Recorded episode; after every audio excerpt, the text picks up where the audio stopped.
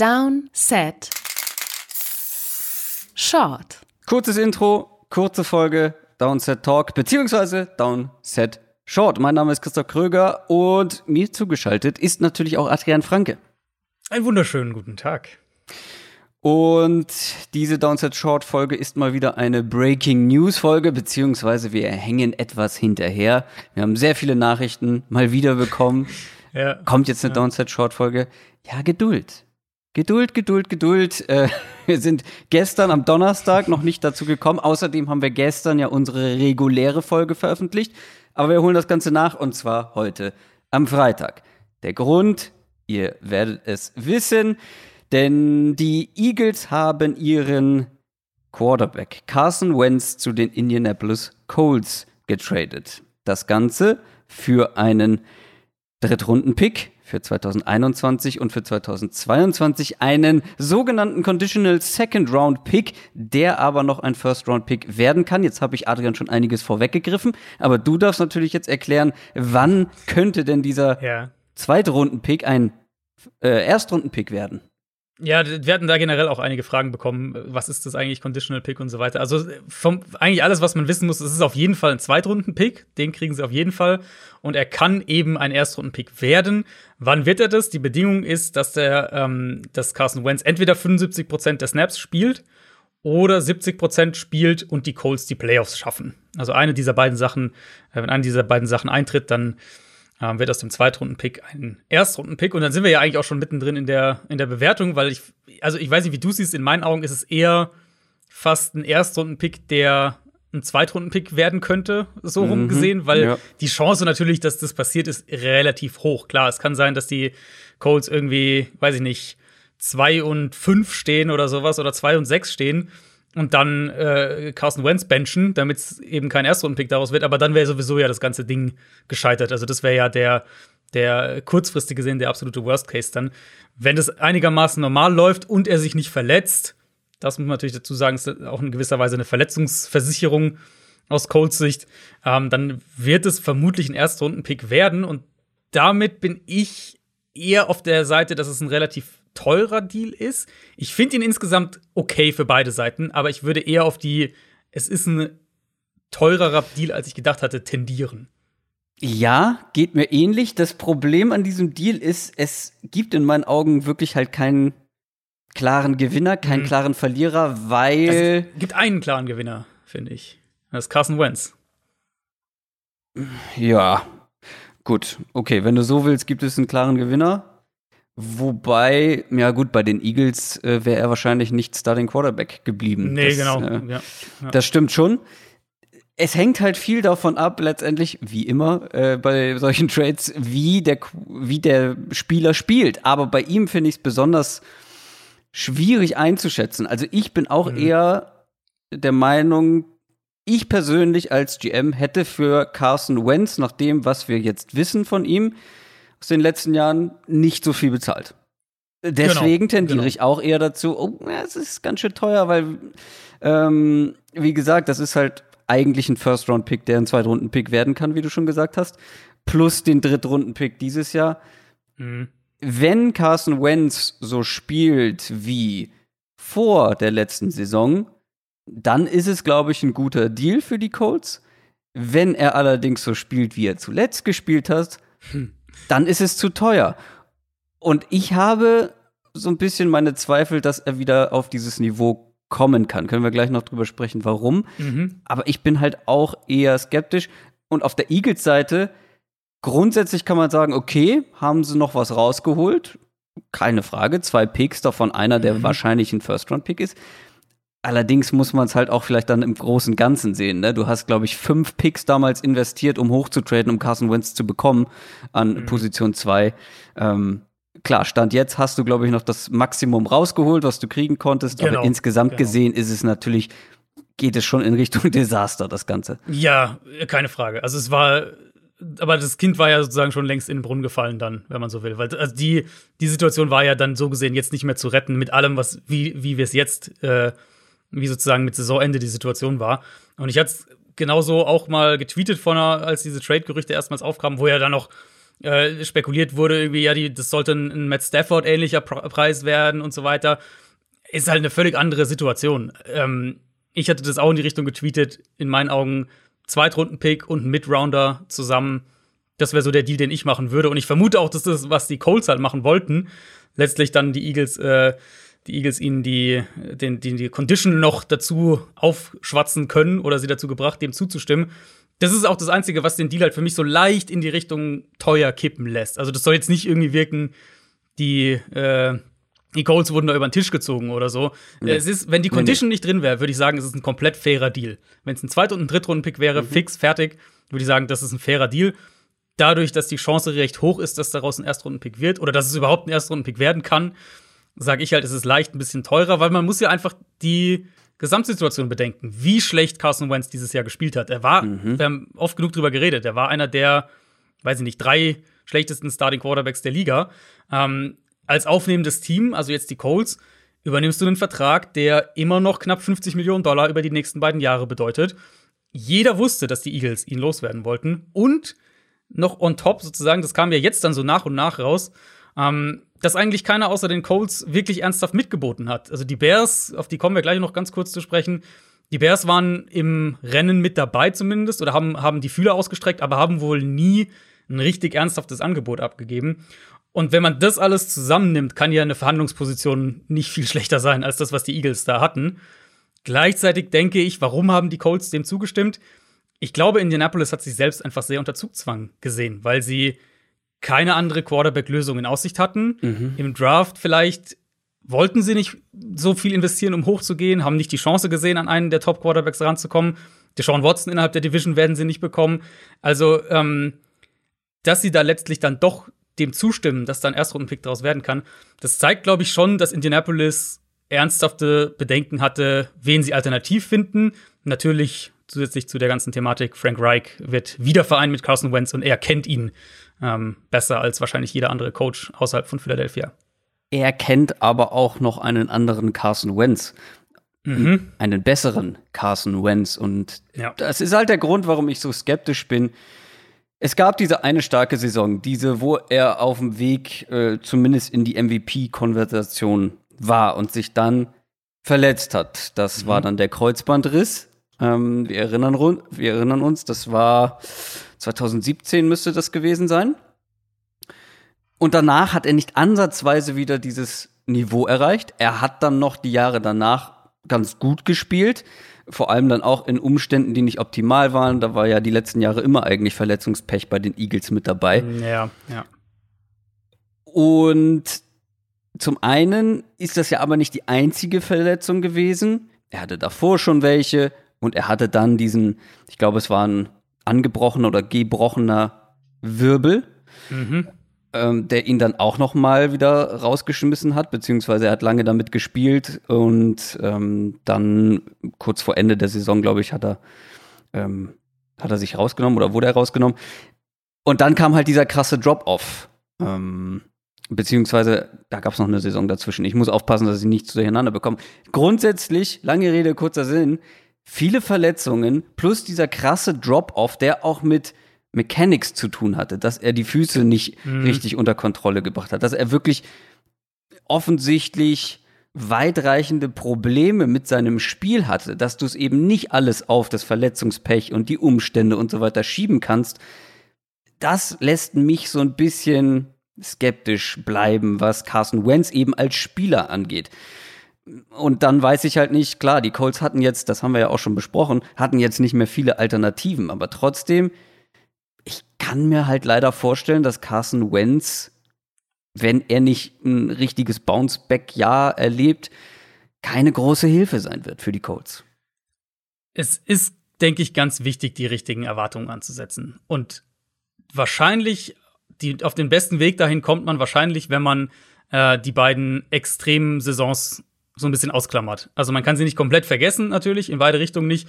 Aber wenn man die 2017er Saison, eben die, wo er auf MVP-Level war, aber eben ja auch bedingt durch, wir haben ja da schon auch drüber gesprochen, bedingt durch Sachen, die schwer zu wiederholen sind und aufrechtzuerhalten sind. Third Down, lange, lange Downs, vertikales Passspiel, solche, also wo, wo er effizient war in Bereichen, die einfach sehr inkonstant sind von Jahr zu Jahr. Ähm, wenn wir die ein bisschen ausklammern und eben die 2020, also die vergangene Saison, wenn wir die auch ein bisschen ausklammern, weil ehrlicherweise, ich glaube, so schlecht wird er nicht wieder spielen. Ich glaube, dass da viel mit mit, äh, mit mentalen Problemen, mit ähm, Coaching-Staff vielleicht nicht funktioniert, er den Waffen nicht vertraut hat, was auch immer da alles zusammenkam. Aber ich denke, er wird nicht mehr so gut sein. Er wird keine Saison mehr haben, wo er so gut ist wie 2017. Und er wird keine mehr so haben, äh, wo er so schlecht ist wie 2020. Und dann grenzen wir es schon mal so ein bisschen ein. Also dann reden wir eben von einem Quarterback, der wahrscheinlich irgendwo zwischen Quarterback 7 und Quarterback 20 oder sowas in der Range ungefähr ist. Und ich glaube, man kann es noch weiter eingrenzen.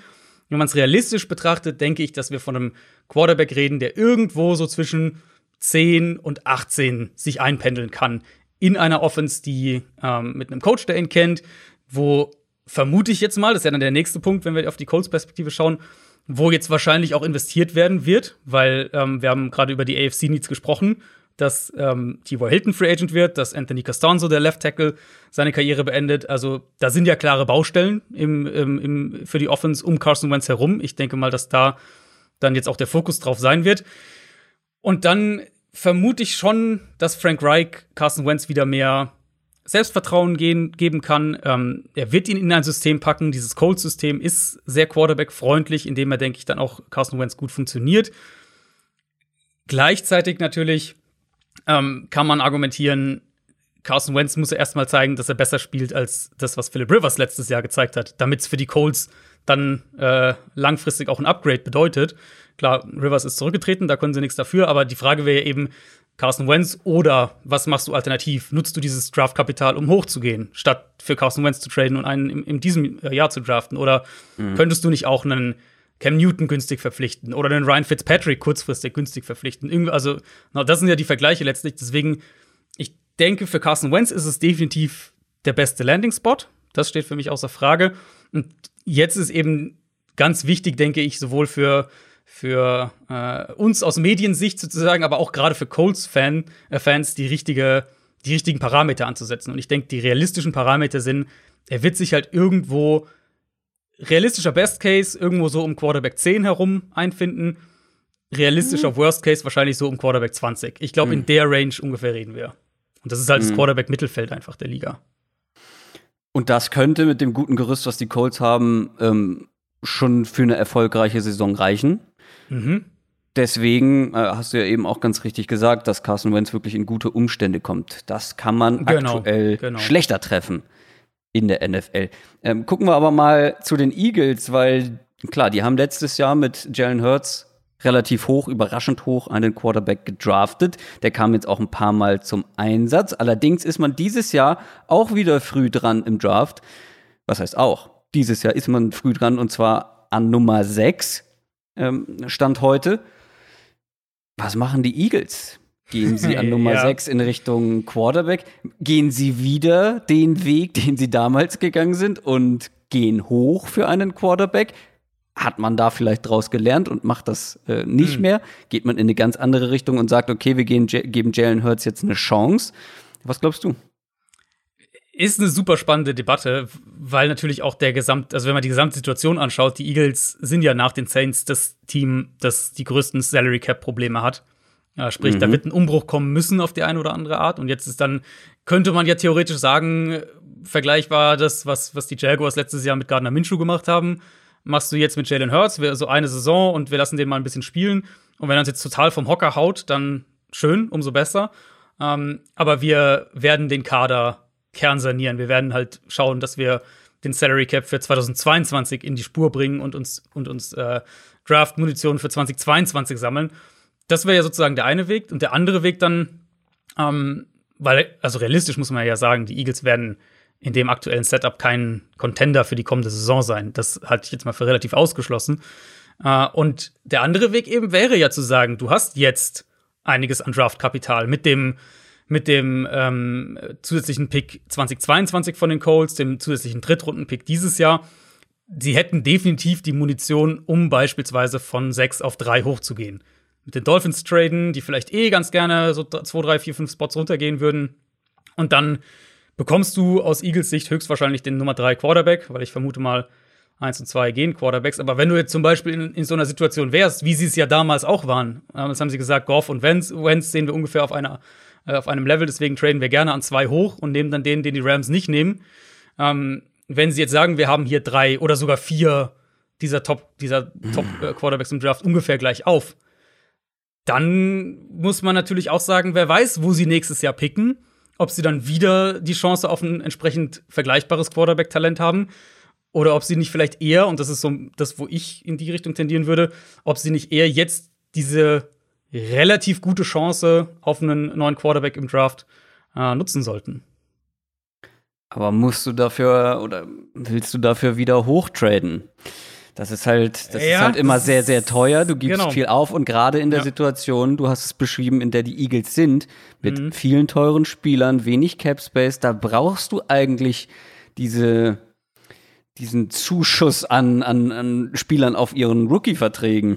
Oder ja. nicht? Ich meine, du könntest natürlich argumentieren, sie haben jetzt für, für Carson Wentz äh, einiges bekommen, was sie vielleicht nicht unbedingt, was man nicht unbedingt so erwarten konnte. Also sie haben es wahrscheinlich so erwartet.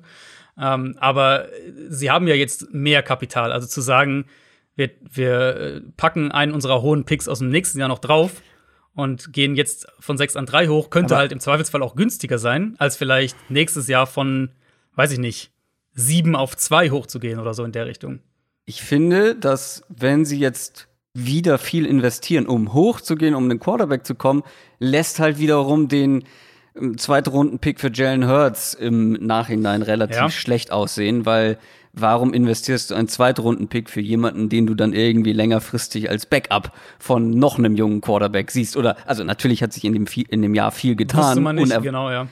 Klar, aber du musst ja eigentlich diesen Zweitrunden-Pick ausgegeben oder investiert haben mit aber dem Gedanken, mit dem Gedanken, Carson Wentz, wenn er verletzt ist, zu ersetzen ja. und gucken, ob er vielleicht ja. sogar besser sein kann. Und nach den paar Spielen sagst du, okay, nee, Zweitrunden-Pick geschenkt, äh, den stellen wir wieder hinten an. Äh, wir holen jetzt noch einen, einen anderen. Jungen Würdest du mit, mit Hertz quasi als Starter eher in diese Saison gehen? Ich würde zumindest nicht hochtraden. Ich würde vielleicht gucken, wer an Nummer 6 noch da ist. Ähm, mhm. Ich kann mir nämlich nicht vorstellen, dass, sagen wir mal, es gibt vier Quarterbacks, die sich von dem Rest abheben. Mhm. Ähm, ich weiß nicht, ob die alle vier in den Top 5 weggehen und dann an sechs keiner mehr da ist. Ich weiß nicht, ob ich hochgehen würde, ehrlich gesagt. Wenn einer zu mir fällt, okay. Aber ansonsten, ich, nee, ich glaube nicht mit Jalen Hurts in der Hinterhand. In der Situation, in der die ähm, Eagles gerade sind, wo wirklich ein Umbruch ja wartet, ich weiß nicht, ob ich da so viel investieren würde, um dann die Plätze hochzugehen, die Picks hochzugehen. Also wenn sie keinen, ist ja auch immer die Frage, wie sie die Quarterbacks bewerten. Wenn sie ja, sagen, äh, wir, wir sehen hier drei Quarterbacks, die wir unfassbar mögen, dann musst du es machen. Dann musst du auf drei ja, hochtraden und den nehmen, der, der halt übrig bleibt, in Anführungszeichen. Wenn dann, sie jetzt aber sagen, äh, das, so sehen wir es nicht, äh, wir sehen die Klasse eher top-lastig, ja, die zwei ersten mögen wir sehr, aber danach nicht mehr so, dann ist es vielleicht was, was du auch erst am, am Drafttag selbst machst, je nachdem, wer an 1 und 2 ja. gepickt wird. Also das ist ja auch denkbar. Ähm, wenn man dieses Jahr, wenn sie sich dafür entscheiden, also, dieses Jahr keinen zu nehmen, würde ich es halt, dann würde ich es halt wirklich auf die drastische Schiene packen. Dann würde ich sagen, wirklich Kader, Kern sanieren quasi, Salary Cap äh, für nächstes Jahr in Ordnung bringen und dann aber dementsprechend auch tendenziell eher runtertraden nochmal und vielleicht genau, nochmal einen ja. Zweitrunden-Pick nächstes Jahr mitnehmen oder sowas. Ähm, jetzt hatte ich gerade einen Gedanken äh, dazu, der ist mir aber direkt wieder entfallen. Scheint nicht besonders wichtig gewesen zu sein.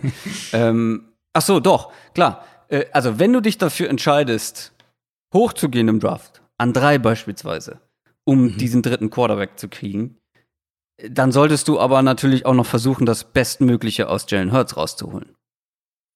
Du meinst per, per Trade dann Jalen Hurts ja. abgeben? Also wozu, wozu ja. willst du dann Jalen Hurts behalten? Das ist ein ja, junger Quarterback, ähm, der durchaus Talent ja hat. Ähm, keine mega schlechte Figur in den, in den ersten Spielen gemacht hat. Natürlich jetzt auch keine, wo du sagst, okay, das ist unser Franchise-Quarterback für die nächsten Jahre. Aber ich glaube, dass es Teams gibt, die Interesse an so einem jungen Quarterback mhm. ähm, haben, weil du noch nicht zu 100 Prozent weißt, wie viel Potenzial steckt da noch drin. Und insofern müsstest du den dann auch traden und dann halt irgendwie günstig einen Veteran holen. Das, da wäre ich, glaube ich, mit an Bord. Äh, man muss ja vielleicht, das haben wir die Seite haben jetzt noch gar nicht thematisiert, nur noch einen Satz oder zwei dazu, ähm, dass die Eagles ja gewissermaßen schon mit dem Kaderkern sanieren, mit diesem Wentz Trade natürlich anfangen, ja. weil sie ähm, sie sparen sie zwar bezahlt. Äh, genau, sie sparen zwar sogar ein bisschen gegen den Salary Cap im Vergleich zu wenn er da geblieben wäre, ich glaube 850.000 Dollar ungefähr. Ähm, aber sie schlucken halt einen Dead Cap von 33,8 Millionen. Das ist der höchste Dead Cap Hit aller Zeiten in der NFL.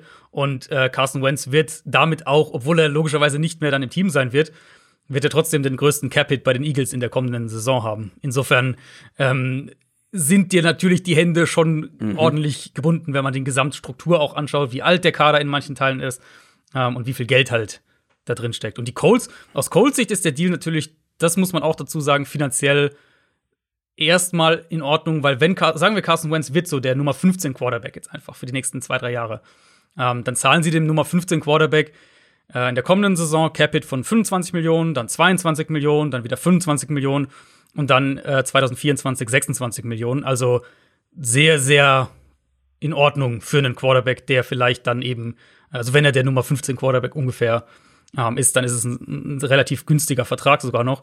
Und sie würden notfalls spätestens nach zwei Jahren auch problemlos wieder rauskommen aus dem Vertrag. Ich habe gerade noch mal geguckt, die 2016er Quarterback-Klasse. Hm, naja, also ja. ähm, wenn ich das richtig sehe, ist außer Dak Prescott kein mhm. einziger mehr bei dem Team, das ihn gedraftet hat. Ja. Und äh, First-Round-Quarterbacks, ja, Jared Goff getradet, Carson Wentz getradet. Weißt du noch, wer, wer weiß, der dritte, äh, weißt du noch, wer der dritte First-Rounder, First-Round-Quarterback äh, war 2016? Paxton Lynch? Korrekt. Ja. Äh, gut, der spielt gar keine Rolle mehr. Ja, nee. Und wer weiß, was mit Dak Prescott passiert. Äh, genau, stimmt. Aber ansonsten sind auch alle nicht mehr bei ihren jeweiligen Teams. Ähm, ja, kurzer Blick vielleicht noch auf die Bears, die ja auch für mhm. Carson Wentz, also man hat gehört, dass sie für Carson Wentz oder an Carson Wentz auch interessiert gewesen sein sollen. Allerdings sind die natürlich jetzt leer ausgegangen. Ähm, so wie bei Stafford ja schon auch. Ähm, was machen die jetzt? Ja, ähm, also sie waren ja wohl nicht so richtig. Genau, deswegen habe ich auch gerade so gezögert. Genau. Ja, äh, sie haben sich wohl, sie, sie waren wohl, haben wohl sich informiert sozusagen, gefragt, was denn so der Preis wäre und so. Was äh, letzte Preis? richtig. Ähm, das Ding für die Bears ist eben, und wir werden nächste Woche natürlich auch noch ausführlicher dann über Chicago sprechen, sie brauchen halt eine Lösung, die schnell einschlägt, weil für einen Rookie ähm, haben Ryan Pace und, und Matt Nagy einfach keine Zeit. Und da gibt es jetzt nicht mehr so viele Optionen. Ich habe mir zwei aufgeschrieben, die ich mir vorstellen könnte. Äh, das wäre einmal ähm, Cam Newton. Cam Newton wäre so ein Kandidat, wo ich ja letztes Jahr schon gesagt habe, ah, vielleicht sollten die Bears den holen, auf jeden Fall eher holen, als äh, für, für Nick Foles zu traden. Vielleicht jetzt sozusagen mit einem Jahr Verspätung, dass du das dann doch machst. Und ähm, ja, der andere wäre halt wär Ryan Fitzpatrick. Zu sagen, wir haben eine gute Defense, wir haben, wir halten Allen Robinson mit dem Franchise-Tag notfalls und versuchen aus Ryan Pace und Matt Nagy Sicht erstmal ein Jahr lang unseren Job zu sichern. Aber ich kann mir nicht vorstellen, dass die Bears mit einem Rookie-Quarterback als Starter in die Saison gehen. Das, das kann ich mir nicht vorstellen. Nicht von der Situation her, mhm. in der GM und Head Coach sind. Und dann gibt es ja halt nicht mehr so viele jetzt auf dem Markt. Ja, dann doch noch mal eine Runde Trubisky. dann würde ich, dann würd ich lieber noch mal den Weg nehmen, mit den Jaguars traden und mir Gardner Minshew holen. Ja, gut, ja. Ist auf jeden Fall äh, eine Möglichkeit. Schreibt gerne mal, gebt uns gerne Feedback. Was haltet ihr von dem Trade? Seht ihr einen klaren Gewinner? Und was könnten die Bears jetzt machen? Hm. Das soll es aber schon mal wieder gewesen sein von diesem Downset Short zum Carson Wentz Trade von den Eagles zu den Indianapolis Colts. Wir wünschen euch ein schönes Wochenende, eine schöne Woche. Wir hören uns dann am Donnerstag wieder. Macht's gut. Ciao. Ciao, ciao.